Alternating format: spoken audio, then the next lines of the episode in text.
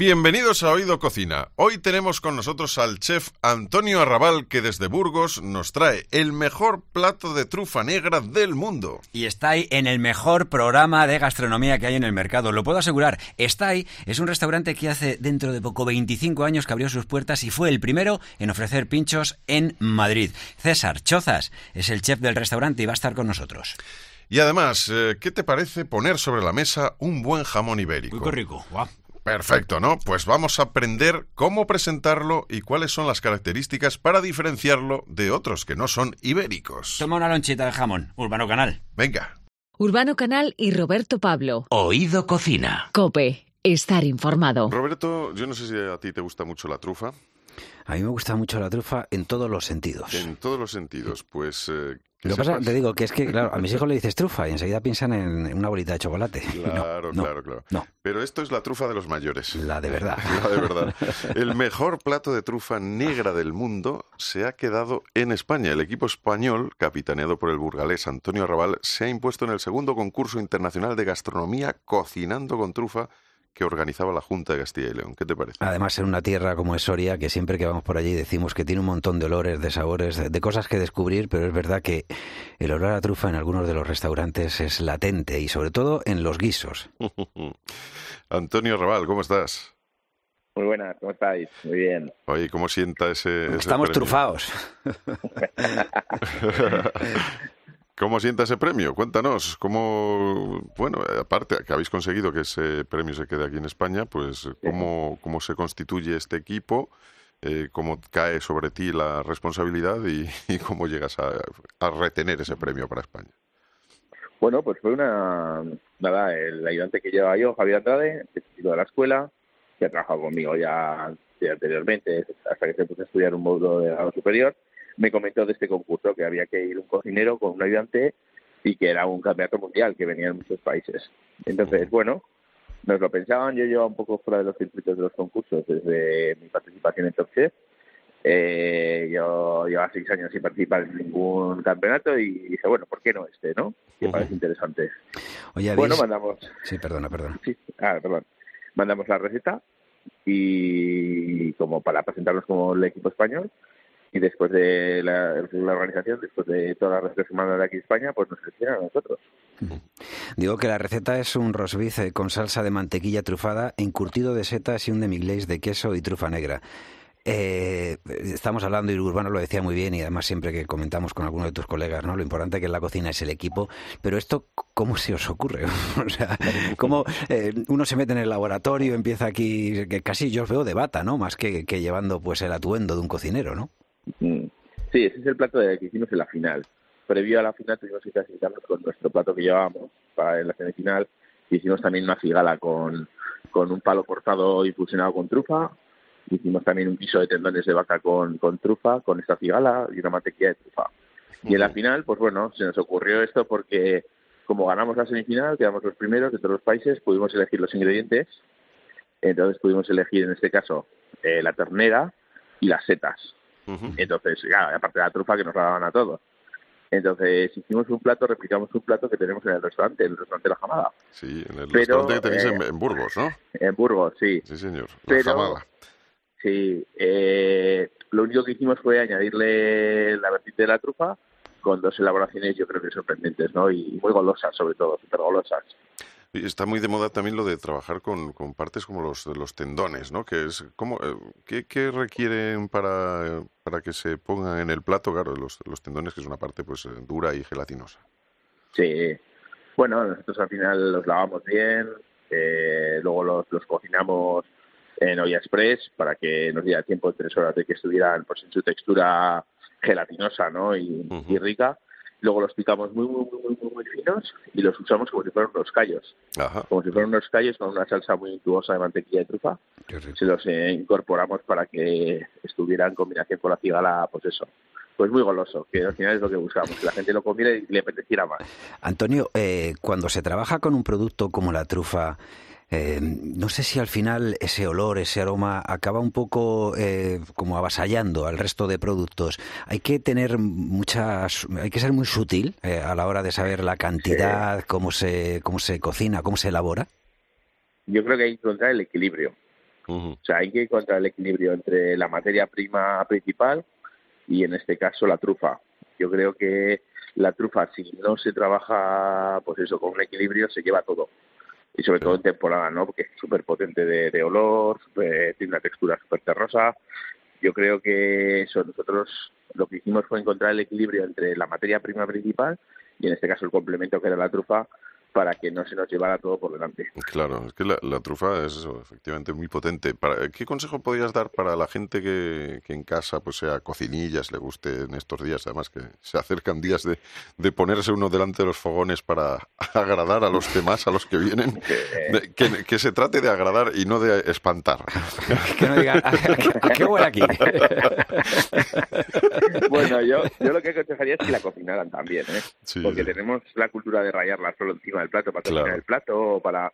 Y yo recomiendo que la cocinen. Nosotros, por ejemplo, el primer día fuimos el único equipo que cocinamos la trufa, la cocinamos entera, hicimos un papillot, como si hiciéramos un pescado Sí. en papillot, pero la hicimos la trufa, la envolvimos en una panceta ibérica ahumada, Ujú. lo que es la trufa entera, la pusimos en el papel albal como si hiciéramos un papillot Sí. y la cocinamos, nada, 35 minutos a 180 grados. Qué bueno. Entonces, esa trufa luego se puede rayar, se puede incorporar a un guiso, incluso se puede guardar para, para otra elaboración.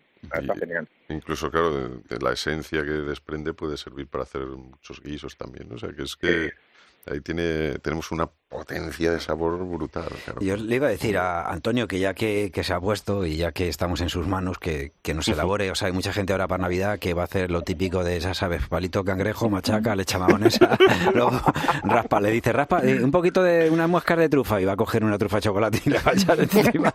A ver, Entonces, ya que estamos en tus manos que, y, y en tu sabiduría, pues eh, darnos alguna receta que sea fácil, sencilla de, de elaborar y que tenga como ingrediente principal, o por lo menos que le aporte un- unas sensaciones diferentes la, la trufa. Pues mira, yo la trufa, como te he dicho antes, la, la podría cocinar entera o incorporarla a una masa tipo de, tipo de buñuelos, hacer una masa de buñuelo de mantequilla, harina, podríamos ponerle, por ejemplo, un poco de, de gambón, gamba o bacalao, Ajá. y luego, antes de terminar eh, la masa, añadirle un poquito de trufa y hacer unos buñuelos diferentes, unos buñuelos de langostino trufado, por ejemplo. Que es- son muy facilitos, ¿eh? Si, que siempre nos a hacer croquetas en casa, ¿eh? Y al final un buñuelo queda igual de rico, es igual es un poquito igual más fácil de hacer, Claro. y en este caso la trufa va, le iría genial. Bueno. Y luego también en, en elaboraciones muy sencillas, ¿eh? un buen jamón ibérico con una, un huevo frito y un poquito de, de trufa, eh, le va genial. Lo podemos Le- triturar, hacer una espuma o Claro. El, el huevo frito con, con un poco de trufa rallada por encima, de hecho es un plato de los de los eh, emblemáticos de, de Abraham García. Y, no sí. tiene mucho más. o sea que- ¿Y cuál es la cantidad de- eh, adecuada? Porque, o sea, hay veces que empiezas ahí a rayar, o sea, lo digo por ejemplo, que hace poco estu- tuve la suerte de estar comiendo en Viridiana, y claro, ellos llegan, te rayan y te lo dejan, y yo llego en casa y no sé si te quedas corto o al final tienes que andar buscando el huevo, ¿sabes? Porque lo, lo has llenado ahí con la ralladura. Bueno, eso según las ganas que tengas y la trufa que tengas. Exactamente. Pues tengo una desde hace 10 años, ¿sabes? Que era como un dedo y la estoy Lo lo has descrito perfecto. Ant- Antonio Arrabal, bueno, Antonio Arrabal hay que decir que nada, nació en Barcelona, pues realmente, pero, pero vives en Burgos desde hace tiempo, que te vimos como segundo finalista en la primera edición de, de Top Chef España. Y desde 2016 estás en La Jamada, en, en Burgos. Bueno, Sí, ahí, ahí podemos acudir a verte y a probar esos platos con trufa y sin ella. ¿Qué pues, ¿no? significa jamada? Pues de comer mucho. jamada ¿no? es jamada, es comer. Comer, jamar. Es pegarte una buena comida, una buena jamada. Exactamente. Es que digo porque es una palabra que se utiliza poco y yo recuerdo con los amigos cuando salías a tomar el aperitivo, decíamos, vamos a dar una buena jamada. Claro. ¿Eh? Claro. Y- Y y hoy en día- Andalucía ¿Mm? es beber, yo creo. Ah, sí. Sin embargo, en el norte es comer. sí. Bueno, pues, pues nosotros juntamos el norte y el sur sin ningún problema. Sin mayor problema. Y, oye, segui- me, me llama la atención que seguís estando por ahí en, en Burgos, Miguel Cobo y tú, que seguro que os juntáis de vez en cuando para preparar alguna, ¿no? Sí, nos juntamos mucho, demasiado igual. sí, ¿no? Además, él abre ahora el restaurante nuevo, se viene enfrente del mío. Sí, Y, y- y nada, la verdad que tenemos buena relación y, y quedamos muchas veces, incluso hablamos mucho de cocina. Y bien, nada que tenemos, vamos, que somos amigos. Vamos, es el triángulo de las Bermudas, ahí en Burgos. Está, vamos a pasar por ahí, desapareces unos días seguro. ya te digo. Oye, puestos a, en vez de desaparecer, a aparecer, eh, ¿durante cuánto tiempo nos tiene que aparecer, más bien parecer, que una trufa eh, pues está bien podemos utilizarla. Eh, ¿Cuál sería el proceso de, no sé decir caducidad o que ya no ha perdido sus, eh, pues, pues todos los condicionantes ¿no? que hacen que, sea un producto tan exquisito? Sí, importante es, es conservarla bien. ¿eh? Que hay mucha gente que no, no sabe conservarla bien. Hay que tenerla en la nevera, siempre con un, con un trapito o con un papel antiabsorbente dentro de un tarro hermético o de un, tupper, ¿vale? Y la misma trufa en el momento en que ya se queda blanda, muy blanda, que ya no, que empieza incluso a enmohecer, es que ya no, o sea, ya no, pierde todo, o sea, no, no, no vale. Hay mucha gente que la mete en arroz o y la deja igual tres semanas. Para mantener un poco la, humedad, ¿no? No, pero la trufa se seca. Se Tampoco, si quieres trufar un poco de arroz, con que lo tengas un par de días, luego sacas la trufa y lo vuelves a meter en, en la nevera igual que los huevos. La trufa nunca se parece a un Minions, ¿no? Te digo porque yo tengo una que tiene un color así amarillo hace tres años pues y que le ha salido pelo así blanco por encima. Pues sí, le ha salido pelo ya. ya no. ya ha salido pelo ya, tiene mala Vale. Bueno, pues eh, invitamos a todo el mundo desde luego a probar la, la trufa negra de Soria y Castilla y León, que es el producto con el que habéis conseguido este gran premio, este primer campeonato no, segundo, ¿no? Segundo, concurso internacional de gastronomía. Segunda edición. Segunda edición del concurso de, mejor plato de trufa negra del mundo, con ese roast beef con salsa de mantequilla trufada, encurtidos de setas y un demi glacé de queso y trufa. Y decir que la temporada de trufa, porque mucha mucha gente estará pensando y diciendo, bueno, esto es más así otoño, invierno, mm. que llega hasta marzo, ¿verdad? Sí, empieza ahora a finales de diciembre, todavía la trufa ahora mismo está un poco verde, que falta frío todavía para madurar y empezará yo creo que en dos o tres semanas su plenitud está en enero, enero, principios de febrero, y luego alarga un poquito hasta marzo ya las últimas y, bueno, eh, finales de marzo y tal ya ya se acaba la Melonos ya no, ya no queda. Pues Antonio Raval, del restaurante La Jamada de Burgos, enhorabuena y muchísimas gracias por eh, seguir haciendo que todo el que pasa por allí salga con esa cara de felicidad, que al fin y al cabo el mundo sería mucho más feliz si todos comiéramos, entre otras cosas, por ejemplo, trufas, pero bien elaboradas, como hacéis vosotros. Un abrazo muy fuerte. Muchas gracias a vosotros. Un fuerte abrazo, hasta luego. Chao. El próximo año eh, va a cumplir sus primeros 25 años las bodas de plata desde que abrió como la primera barra de pinchos al estilo vasco que se inauguró en Madrid.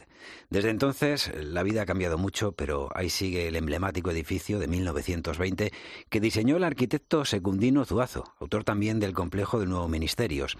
Desde 1995 permanece fiel a su estilo inicial, una barra llena de pinchos con una cocina que no para y producto de primera calidad. Y al frente de esa cocina se encuentra actualmente un chef que empezó allí, en el propio restaurante, con tan solo 22 años como segundo y que después de volar en solitario ha regresado cual hijo pródigo para hacerse cargo de los fogones, renovar la carta y sobre todo llenar de alma esa cocina en la que destaca un bacalao espectacular.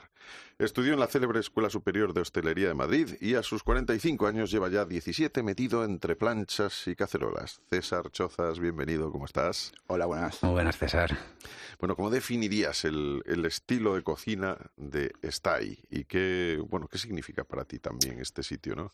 Bueno, el Stay es una cocina tradicional con un toque de modernidad. Eh, estamos todos los días intentando pues sacar cosas nuevas, inventando, reinventándonos, porque la cocina pasa muy deprisa. Eh, la gente o los hosteleros innovan muy deprisa y bueno, no nos quedamos quedar atrás en el, en el tren.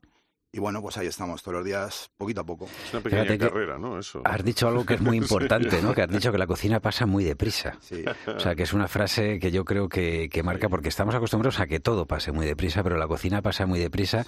Nosotros aquí muchas veces lo planteamos como el recuerdo, ¿no? O sea, nos gusta algo muchas veces porque nos lleva al recuerdo, Vamos a ponernos en, esos inicios. O sea, estamos hablando, y creo que el, mérito que hoy estés aquí, que estamos hablando de un restaurante en Madrid que es el primero que se atreve a adentrarse en el mundo de los pinchos, que era algo que estaba muy pues eh, marcado ¿no? En, la zona del norte. Eh, ¿Cómo recuerdas aquella época en la que era bastante más crío que ahora? costó, costó mucho. Costó mucho porque en Madrid eh, no había tradición de pinchos, eh, la gente se ponía ante un pinche y decía, "Uf, esto que me estáis poniendo aquí, que, bueno, entonces costó, pero poco a poco... Sí, la- o sea, la, la gente, el, el tema de los pinchos al principio lo veía como un eh, tema menor, puede ser, o sea, que no, que no era una alta gastronomía, ¿no? O la, o la alta gastronomía en miniatura, que es como ahora se me gusta llamar a esta de, de los pinchos. Sí, mm, porque la gente veía que con eso no comía, que, que no le llenaba, entonces decían, bueno, pues, ¿qué me estáis poniendo aquí, no? Que, que esto no... Es algo que, que en cambio en el País Vasco, pues sí, era tradición de pincho, la gente salía todos los días de pinchos, comía de pinchos, y bueno, costó, pero al final se consiguió. ¿Qué tiene que tener un pincho para, para ser sugerente? Porque dices, hoy en día yo creo que Urbano y yo comeríamos perfectamente de pinchos. O sea, Claro, no y- todo el mundo, porque si lo piensas, actualmente es eh, la gastronomía española se, es conocida en el mundo por las tapas, Las y, los tapas y los pinchos. pinchos, sí, O sea, es, es la forma de comer eh, española por antonomasia, ¿no? Con lo cual, pues fíjate, es curioso que en un principio, hace 25 años, no se viera así. viera aquí. claro. ¿Y qué tiene que tener? O sea, por ejemplo, en Stay, ¿qué, qué miráis? ¿Para qué decís? Cuando vais a hacer un pincho, o sea, yo- yo- nosotros hacemos estos días la broma, ¿no? De que, sobre todo en todas las casas, se hace esto de coger el, palito cangrejo y llenarlo mamones y ya está, ¿no? Que, que puede estar muy rico dependiendo de cómo se elabore, ¿eh? También, pero eh, ¿qué tiene que tener para que sea, pues eso, un plato en miniatura, algo que te, lo metas en la boca y digas, qué, qué satisfacción, qué placer? Bueno, yo creo que el pincho, la base importante es el pan.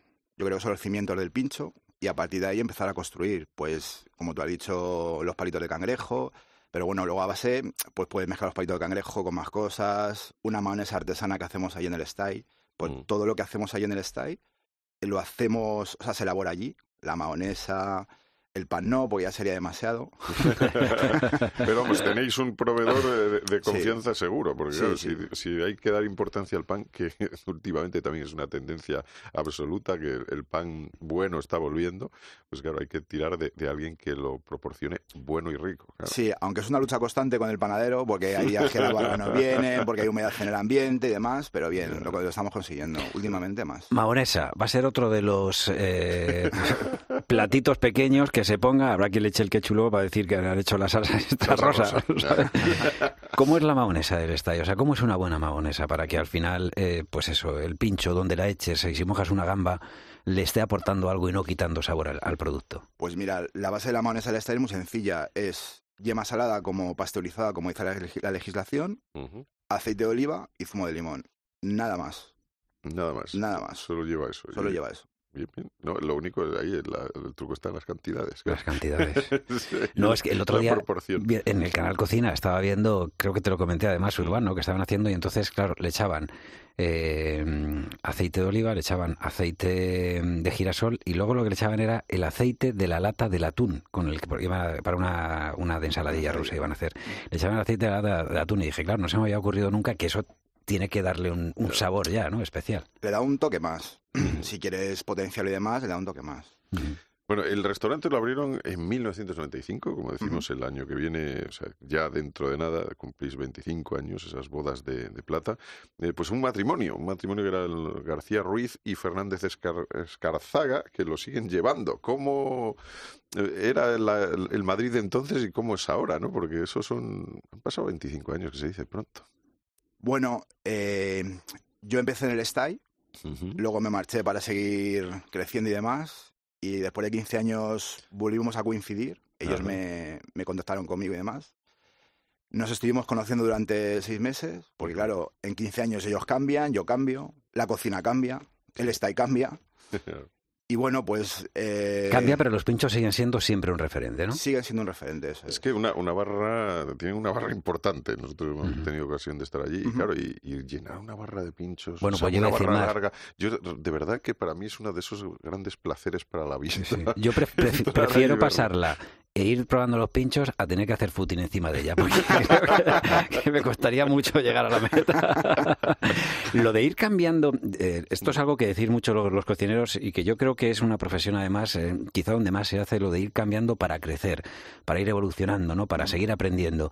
Eh, ¿Qué te aporta él? Porque normalmente, fíjate, muchas veces lo de estar siempre en el mismo sitio, pues por ejemplo, nosotros eh, llevamos en, en esta casa ya veintitantos años, ¿no? y a lo mejor hemos tenido también oportunidad de cambiar, pero sin embargo parece que aquí es donde ya te has adaptado, donde quieres seguir también creciendo y evolucionando. Pero para un cocinero, sin embargo, es mejor moverse por otros sitios. ¿Por qué? Por, justo porque se especializan, las especialidades te hacen el tener que, que aprender eso? No, yo creo que un cocinero mm, necesita cambiar porque mm, trabajar con diferente tipo de gente, en diferentes tipos de restaurantes, con diferentes capacidades, eso te ayuda a crecer. O sea, te ayuda a crecer como persona, te ayuda a crecer como cocinero. Pues estar en una cocina no solamente es la cocina, o sea, trabajas con gente, cada una dispar, y el estar con, en diferentes sitios te ayuda a conocer mucha gente diferente, muchos jefes diferentes también, porque cada uno piensa de una forma, de otra forma, sus caracteres también, porque bregar con tus compañeros es fácil, bregar con tus jefes es fácil, pero al final juntándolo todo es un cóctel un poco complicado. Sin duda. Un cóctel. Un cóctel, bien, bien, bien. El restaurante, además, eh, está ahí, hay que decir que tiene un marcado ambiente marinero, ¿no? Porque Ujú. desde el nombre, que bueno, que viene de una de, de las partes de- del barco, barco. y está ahí, eh, de hecho, te- tenéis una maqueta de barco grande. Y cuando pasas al lado Eh, dices, está ahí. Está ahí, efectivamente. y, y, evidentemente este aire mari- marinero tiene que influir de alguna manera en la cocina, ¿no? Tiene que ser eh, parte importante. Mm, ¿Cómo, cómo es la cocina al final y cómo lo marca el, ese ambiente marinero del restaurante? Bueno, la cocina está basada en los pinchos, pero mucho más en mm, los pescados, que es una parte que domino bastante bien. Y, y bueno, el aire marinero también viene un poco por mis jefes, que son de, de Santander. Ajá, o sea que son eh, hay aires Ahí, cántabros se respiran ahí aunque está en el barrio de Salamanca. Exacto, ¿Y cómo te llevas con tus jefes? muy bien. Puedes decir lo contrario. ¿eh? No lo va a oír nadie. No, me refiero porque eh, normalmente estabas hablando antes, por ejemplo, decías en la cocina lo importante que es eh, pasar por diferentes sitios, tener diferentes jefes. Eh, cuando llegas a un sitio de estos, yo me imagino que eh, García Ru- eh, Ruiz Rivas o Fernández eh, Escarzaga pueden de coger y decir, César Chozas, queremos esto. Y tú puedes coger y decir, no, pues esto no es lo adecuado. Yo creo que esto, y entonces hay ahí un, claro, entre propietarios y quien al fin y al cabo es, vamos a decir, el artista, ¿no? El que al fin y al cabo tiene que hacer la obra de arte. Bueno, desde que volví, eh, y anteriormente también, ellos siempre nos hemos basado en una relación de, de confianza y de trabajo. Yo, mm, ellos confían en mí, yo respeto su trabajo. Y de hecho, cuando sale algo nuevo, algún plato, algo que inventamos, eh, los primeros en probarlo son ellos. Y luego ahí empezamos las discusiones. Pues esto sí, esto no. Yo le daría un punto más de sal, un punto más de salsa, un punto más de, de color. Y bueno, pues ahí estamos. Luego, Vam- Vamos a una receta, venga, que estamos ya entreteniendo demasiado. Pues, Vamos a una eh, receta. yo creo un, bacalao, Un ¿no? bacalao, Porque que- venga, creo que es tu especialidad, además. sí, sí, sí. Vamos a hacer un paso a paso, ¿eh? Sí. Paso a paso. Venga. Ponemos música chunda, chunda, chunda. Pues nada, el bacalao, como hacemos en el style, Sí. hay varios tipos de bacalao que hacemos allí. Eh, el que está en miniatura es el bacalao con alioli de miel. Eh, lo asamos en el horno, lo marcamos en plancha, lo asamos en el horno. Y nada, luego lo gratinamos con una alioli de miel que hacemos con la mayonesa que os he contado antes. Sí. Y ajito y miel. Y nada, lo metemos a la gratinadora, a gratinar y ya está. Una buena- Tiempos, porque el pescado es muy importante, los tiempos, ¿verdad? Sí, el bacalao siempre tiene que quedar un pelín crudo por el interior, en el centro, Mm. para que las lachas se vayan deshaciendo. Y entre 8 o 10 minutos, no más, depende del grosor del bacalao, se acaba. Y luego gratinar arriba y justo el gratinado le da el, el tiempo necesario para que por dentro se termine de hacer. Se termina de hacer ya completamente y quede eso. ya Es el pez más mojado. Sí, el bacalao. bacalao. efectivamente. Eh, ¿Cómo es? Los pinchos en forma de chiste le corresponden a Roberto Pablo aquí. Es por, es por lo que me pagan. Y, y como no te rías, me echan. O sea, que yo- Dinos un par de pinchos, César, César Chozas, chef de Stay, que sean grandes éxitos de Stay, que podamos decir. Pues está el pincho style, Sí. ¿Qué cómo es? lleva jamón york, queso emmental, berros y gambas. Y todo ello mezclado con mayonesa. La mayonesa es la base fundamental de la gran mayoría de los pinchos. Ujú. Ujú. Sí, sí. Ah, Y Para lo- los que nos gusta, encantados, vamos. Sí. Por supuesto. Y luego tenemos uno de pulpo que lleva un año puesto solo y desde que se puso es un éxito total, que es un pulpo con boniato y puré de patata. Qué El rico. pulpo se hace a la parrilla, se pone encima del puré para que luego no se mueva y ya está, con un poquito de salsa gallega por encima, de pimentón. Algo muy sencillito ahora para las Navidades. Nos está escuchando ahora, pues es un montón de gente que decimos quiere salir un poco de lo que es lo habitual y entonces, de repente, César Chozas, que por cierto, tienes el nombre, tu nombre en, en, la chaqueta, en la chaquetilla. Es que eres chef, Roberto, tú no, yo por eso no lo tienes. Yo tengo la cos y encima es falso. no es falso, ¿eh? Lo que me compré uno de pequeño y lo recorto siempre para ponérmelo en lo que me compro ahora, que son más para todo. Lo, lo vas reciclando. Sí, por eso está, de acuerdo. Venga, un pinchito así que, que elaboremos y que podamos eh, hacer que la familia o los amigos en las fiestas digan, oye, este se lo ha currado. Pues fácil, un poquito de salmón ahumado, una loncha de salmón ahumado, rellenamos con cangrejo, un poquito de atún y la mahonesa. Y nada, decoramos por encima y ya está. ¿Cómo la decoramos? ¿Qué le ponemos por encima? Decoramos un poquito de mahonesa, una, una de limón y listo. Vale y va listo, que vamos, eso. Que, listo. Que, con eso triunfamos, Roberto, ya está.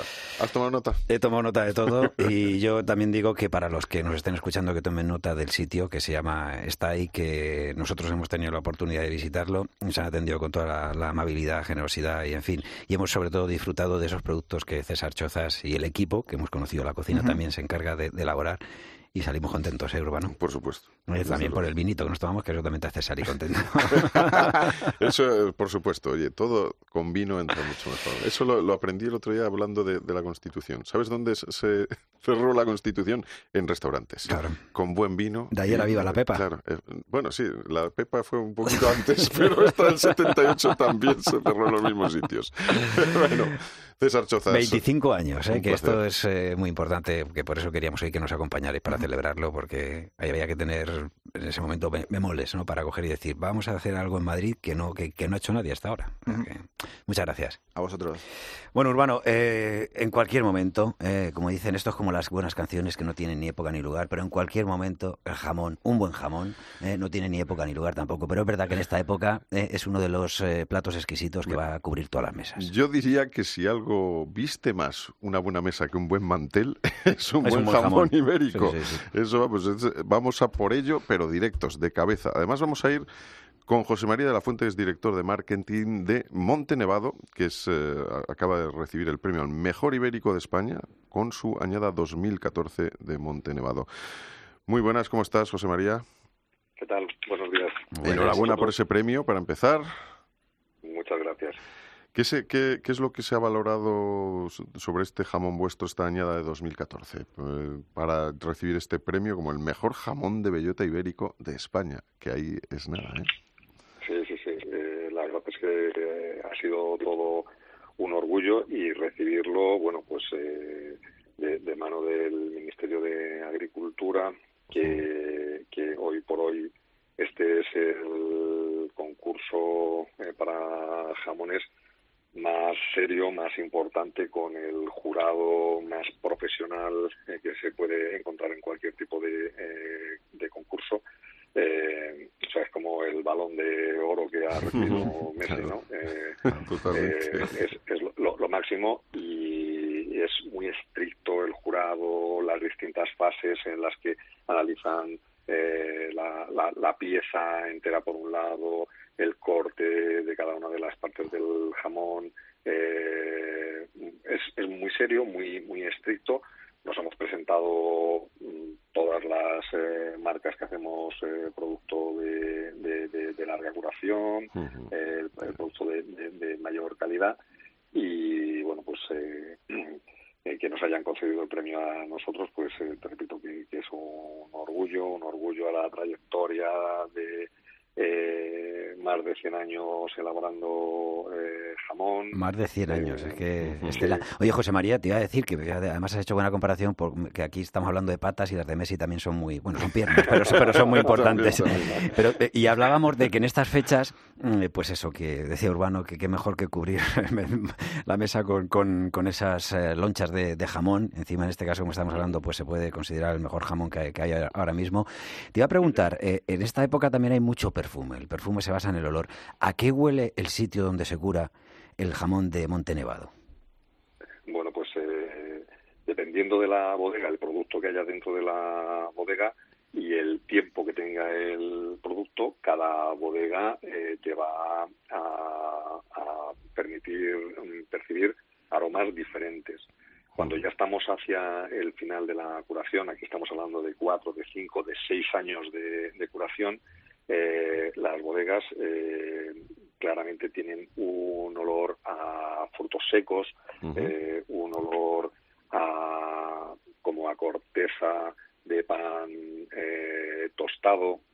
Algunos grandes chefs que han pasado por nuestra casa, por aquí por Montenevado, eh, cuando entran en esta bodega, incluso eh, dicen que ellos perciben eh, un aroma a cacao. Eh, yo, yo chuparía el aire, ya te lo digo. de, hecho, de hecho, a mí una de las pruebas que eh, me gusta hacer cuando tenemos una visita es entrar en las bodegas precisamente eh, sin luz para que solamente nos mm, fijemos en la percepción eh, de, los aromas. Eh, y una vez que, ya comentamos qué aromas son los que percibimos, entonces ya damos la luz y podemos ver la morfología de la pieza, etcétera. Eh, pero sí, la verdad es que el aroma es algo que hay que disfrutar el jamón.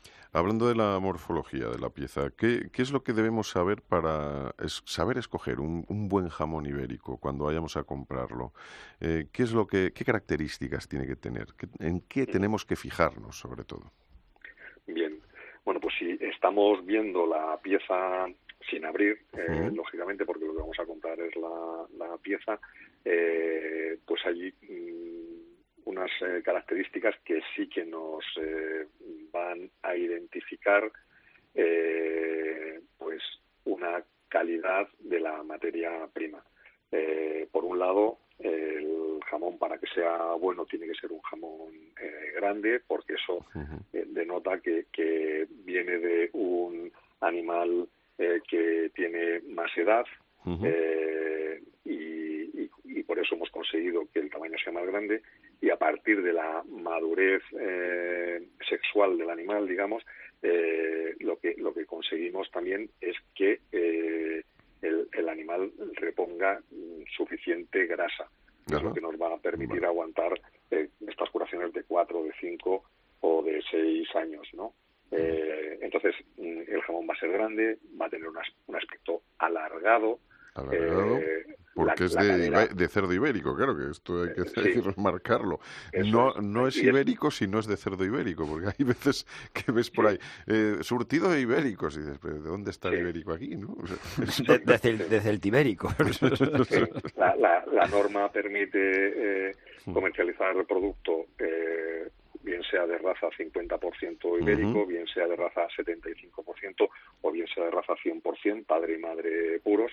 Eh, y esto pero perdona, eh, o sea, estás diciendo eso, la raza, o sea, que es que no, o sea, si tú coges a un cerdo normal y corriente le empiezas a inflar a bellotas, mm. eso no es un cerdo, o sea, no vas a tener un jamón de, ibérico. De bellota sí, pero no ibérico. Sí, no, no es, no es habitual, eh, o sea, el, consumo de la bellota se reserva ya, para el 100%, aunque mm. también se hace con 50 y con 75, pero la calidad más alta la vamos a tener, lógicamente, eh, con un 100% de raza ibérica. Eh, y es fundamental eh, lo que decías, lo que estabais comentando, que estos animales eh, están eh, en la naturaleza, en plena naturaleza, y que ahí hacen su vida, y que yo muchas veces lo, lo planteo, digo, si es que es verdad, si es que yo cuando vengo de vacaciones de agosto a mí en septiembre, si me lo enchearan, tendría mucha mejor calidad que ahora que llevo ya metido en la oficina de cinco meses. y, con lo, que me está alimentando. José María, eh, esto es, eh, lo repetimos todos los años, pero fíjate que a mí, por más que me lo repiten, siempre volvemos a preguntarlo. ¿Por dónde hay que empezar un jamón? O sea, ¿por dónde, cuando tenemos un jamón en casa, que es diferente mm. que si lo vas a tener en un negocio, en un bar o tal, que ahí va a ir más rápido. En casa, que quieras que no, el consumo siempre pues es un proceso bastante más lento. ¿Por dónde lo tenemos que, empezar? Eh, aquí, como siempre, es esto. O sea, depende de cuántas personas haya en casa, con qué velocidad vamos a consumir el, el jamón. Eh, y te vas a encontrar con gente que te va a defender a abrirlo por la masa y mm. gente que te va a defender a abrirlo por la babilla. Yo siempre digo que, mm, que hay que saber quién paga el jamón, eh, porque eh, el que paga el jamón tiene que poder disfrutar de la parte más espectacular en el corte con, con más infiltración, eh, que sería la, la masa. Entonces, eh, pues eh, lo que decimos, ¿quién paga el, el jamón? Mm, es el que pues marca por dónde se empieza. Bueno, pues mira, para empezar está muy bien. O sea que si nosotros pagamos, nosotros decidimos por dónde empezarlo. está bien. Oye, y aparte de eso, de, la pieza entera, que como nos has dicho antes, eh, ¿cómo lo diferenciamos si está cortado en lonchas? Yo creo que ahí es más sencillo, pero bueno, tú que eres el experto nos dirás cómo se diferencia. Sí. Bueno, tradicionalmente tradicionalmente el jamón cortado a mano se hmm. corta a, a, favor de eh, la fibra al, al, hilo, eh, con lo cual eh, vamos a notar más la fibrosidad de la tapa. Si, si creamos una tensión con los dedos, intentando como separar, estirar la, la, la, la loncha, vamos a ver cómo se nos abre en el sentido de las fibras. O sea, eso sería el cuchillo hacia abajo, o sea, tirar, ir sacando la loncha hacia abajo en vez de hacia la pata. Eso es. Eso es, sí. Eh, aunque también existe la posibilidad de cortar el jamón en lugar de con el jamón, digamos que tumbado en horizontal, eh, puesto en vertical. Eh, pero bueno, eso normalmente no se suele ver. y la forma de cortar el jamón a máquina es transversal a la fibra con lo cual eh, quedará diferente. Tiras, tiras de la, de la tapa, en lugar de abrirse la tapa en sentido de la fibra, pues mm, se va desmenuzando de, de, cualquier forma. Eh, ¿Eso qué significa? Pues que eh, cuando nos lo ponemos en la boca, si está cortado a máquina, el mismo jamón lo vamos a percibir como más tierno, mm, porque se va a desmenuzar eh, y la masticabilidad va a ser más eh, fácil, mientras que si lo cortamos eh, a cuchillo, pues vamos a notar esa fibrosidad, que, por otro lado es una textura súper agradable en la boca, como al ir masticando y juntando el músculo con la grasa, se va fundiendo, va creando la grasa esa fluidez, y, y son como dos experiencias de textura diferentes. O sea que la sensación que debemos tener, eh, José María, es que, que, que se funde en la boca prácticamente, ¿no? La grasa infiltrada que lleva ese jamón ibérico junto con la, pues, con la, la carne, la, el músculo, se nos va a deshacer prácticamente en la boca y, desde luego es una experiencia. Hay muy buenos jamones serranos, evidentemente, pero el, jamón ibérico es definitivamente otra cosa. Eso hay que decirlo muy claro. Y lo que tiene que agradecerle el melón al jamón. ¿eh? Cuando te dicen eso, el melón con jamón, dices, pero bueno, por favor. no, todo, el mundo está de acuerdo con ese maridaje, pero... Claro, no, todo el mundo. y además que, o sea, por separado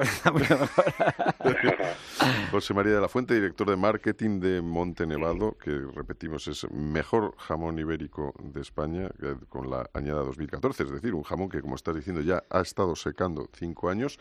Que, eh, ¿Podrías hablarnos de, un poco de los falsos mitos en torno al ibérico? Eh, bueno, sí, eh, mitos en cuanto al ibérico, pues, hmm. o, el ibérico o cualquier jamón, porque muchos mitos son iguales para, todos los tipos de, jamones eh, bueno, precisamente nosotros eh, hemos hecho varios estudios eh, que los hemos realizado nosotros para, por ejemplo, descubrir lo que mucha gente menciona de si es mejor la pata derecha o si es mejor la pata izquierda. y tenemos comprobado que el cerdo, por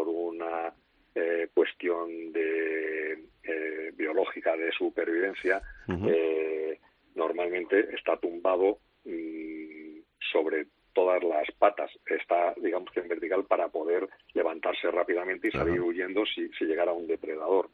No es habitual que esté tumbado sobre, un, sobre lado. un lado o sobre otro. Pero en el caso de que, de que llegue a estar tumbado sobre un, sobre un lado, sobre el otro lado, eh, es indistinto. O sea, ah. eh, si tú haces un seguimiento del animal, se tumba, se tumba tantas veces hacia un lado como hacia otro lado. Por lo tanto, eh, decir que el jamón de la pata derecha o el de la pata izquierda es mejor que el contrario eh, pues no tiene ningún sentido. Cuando hablar de depredador también estamos nosotros, ¿no? el, el principal, claro.